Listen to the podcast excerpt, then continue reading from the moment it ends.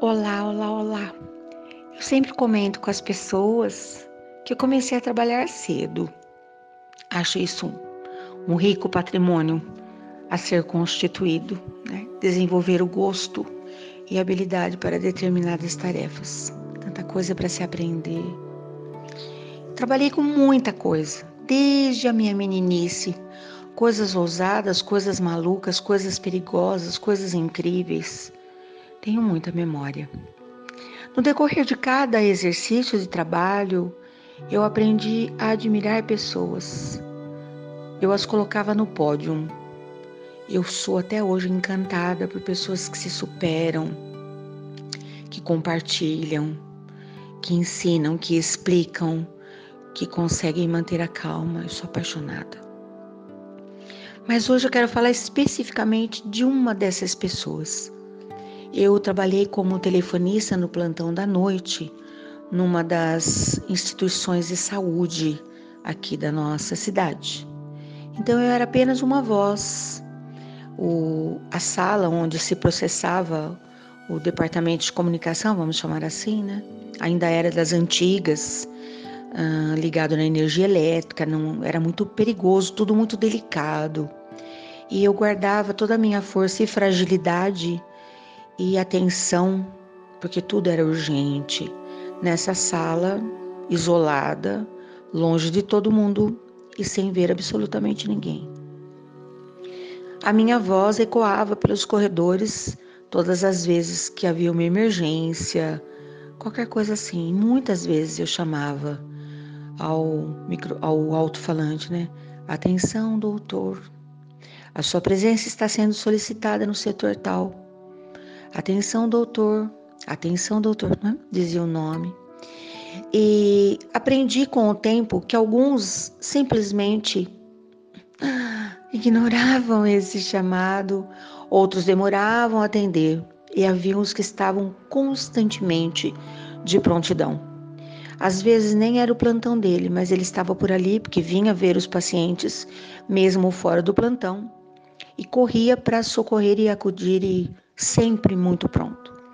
E uma dessas pessoas eu admirava muito, porque na verdade ele trabalhava num anexo, mas ele ia sempre visitar as pessoas.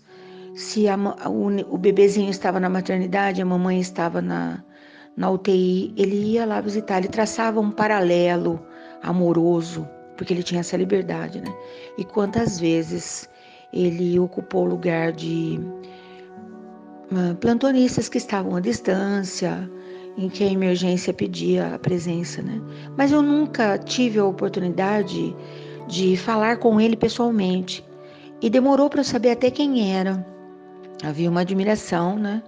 Pronta, inquestionável. E essa semana eu tive a oportunidade de conversar com essa pessoa. Isso faz tempo, hein? Faz muito tempo. E quando ele me foi apresentado, eu sorri, a minha alma sorriu. Porque ele disse: Eu tenho muito prazer, prazer em conhecê-la. Eu disse: Prazer em, em reencontrá-lo, prazer em conhecê-lo pessoalmente. Ele falou: É, falei, é. Nós já trabalhamos juntos na mesma instituição, tudo junto e misturado, tudo muito longe, né? E claro, ele nem, nem imaginou, talvez, né, quem fosse. Mas à medida que nós fomos conversando e a gente conversou, eu faço qualquer coisa por uma boa prosa. Eu fico sem comer, eu fico sem beber água, eu faço qualquer negócio. Uma conversa de nível me, me instala num planeta assim absurdamente fantástico. Ah, eu amo. Pode ser até uma conversa virtual, eu tenho tido várias, né? Mas essa foi presencial. E eu manifestei a minha admiração, porque de uns tempos para cá, eu digo para as pessoas: ah, eu estou feliz de te conhecer, eu tenho alegria da sua amizade, eu falo mesmo, não é? Tem que falar. E quando eu manifestei a minha admiração e falei quem eu era, tadinha, uma menina telefonista clamando por, pelos préstimos de um, de um profissional do mais alto nível que ele já era na época. E eu perguntei, mas me fala, que prontidão era aquela? Eu lembro disso até hoje. Ele olhou com aquele jeito manso. é um senhor tanto tempo depois. Eu também sou uma senhorinha tanto tempo depois, né? E ele me disse: quando eu dizia para as pessoas eu quero ser doutor, a maioria delas me olhava meio que zombando, desacreditando. Mas o meu pai me perguntava, me disse ele, por que, que você quer ser doutor? Ah, porque eu gostaria tanto de me responsabilizar pelas dores que possam ser sanadas. Eu queria tanto ser de verdade. Deve ter passado por alguma experiência, né? Não cabia ali naquele momento. Agora, passada, eu fiquei quando ele me contou que logo na sua residência ele escolheu um lugar ermo. Várias coisas os levaram, o levaram para lá. Acima de qualquer coisa, a fé em Deus e a obediência inquestionável. Deus fala com ele e ele obedece. Deus toca o coração e ele não questiona. E ele foi conhecer lugares onde não existe nada. Existe o campo, e se não chover não tem comida, não tem nada. E ele foi para lá a primeira vez, a segunda, a terceira, ele vai até hoje para levar o que for preciso, roupa, comida, remédio e tal. Ele foi percebendo que aquele povo precisava de absolutamente tudo. E todo ano ele tentava fazer uma nova especialização, um novo curso para estar preparado diante de qualquer circunstância. Ele aprendeu sobre lei, ele aprendeu sobre remédio, ele aprendeu sobre exercício físico, ele aprendeu sobre economia doméstica, ele aprendeu tudo. Ele presta vestibular todo, todo ano, tudo que existe, porque ele quer ter certeza que a sua mente ainda está normal, que ele ainda é capaz de aprender alguma coisa nova. Ele percebeu que os seus companheiros de jornada, os meninos que também queriam ser doutor ou estavam sendo obrigados a buscar essa carreira, existe isso ainda, né? Que o pai diz: você vai ser doutor. Estavam tão despreparados.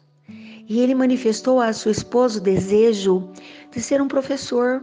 Sabe o professor dos primeiros tempos? E a mulher falou: Marido, você é um médico. Não adianta nada eu ser um médico uma vida inteira e quando eu for embora, saber que os médicos que estão clinicando não sabem às vezes nem escrever o próprio nome direito, não sabem nem porque estão lá. Eu acho que essa falha pode ser sanada. Lógico que o mundo não permitiu que ele fosse um professor dos primeiros tempos, mas ele se transformou num grande professor de medicina ele, ele clinica, ele faz um caminhão de coisas, mas ele também leciona. E de vez em quando alguém diz para a mulher dele assim: hum, seu marido faz o maior sucesso.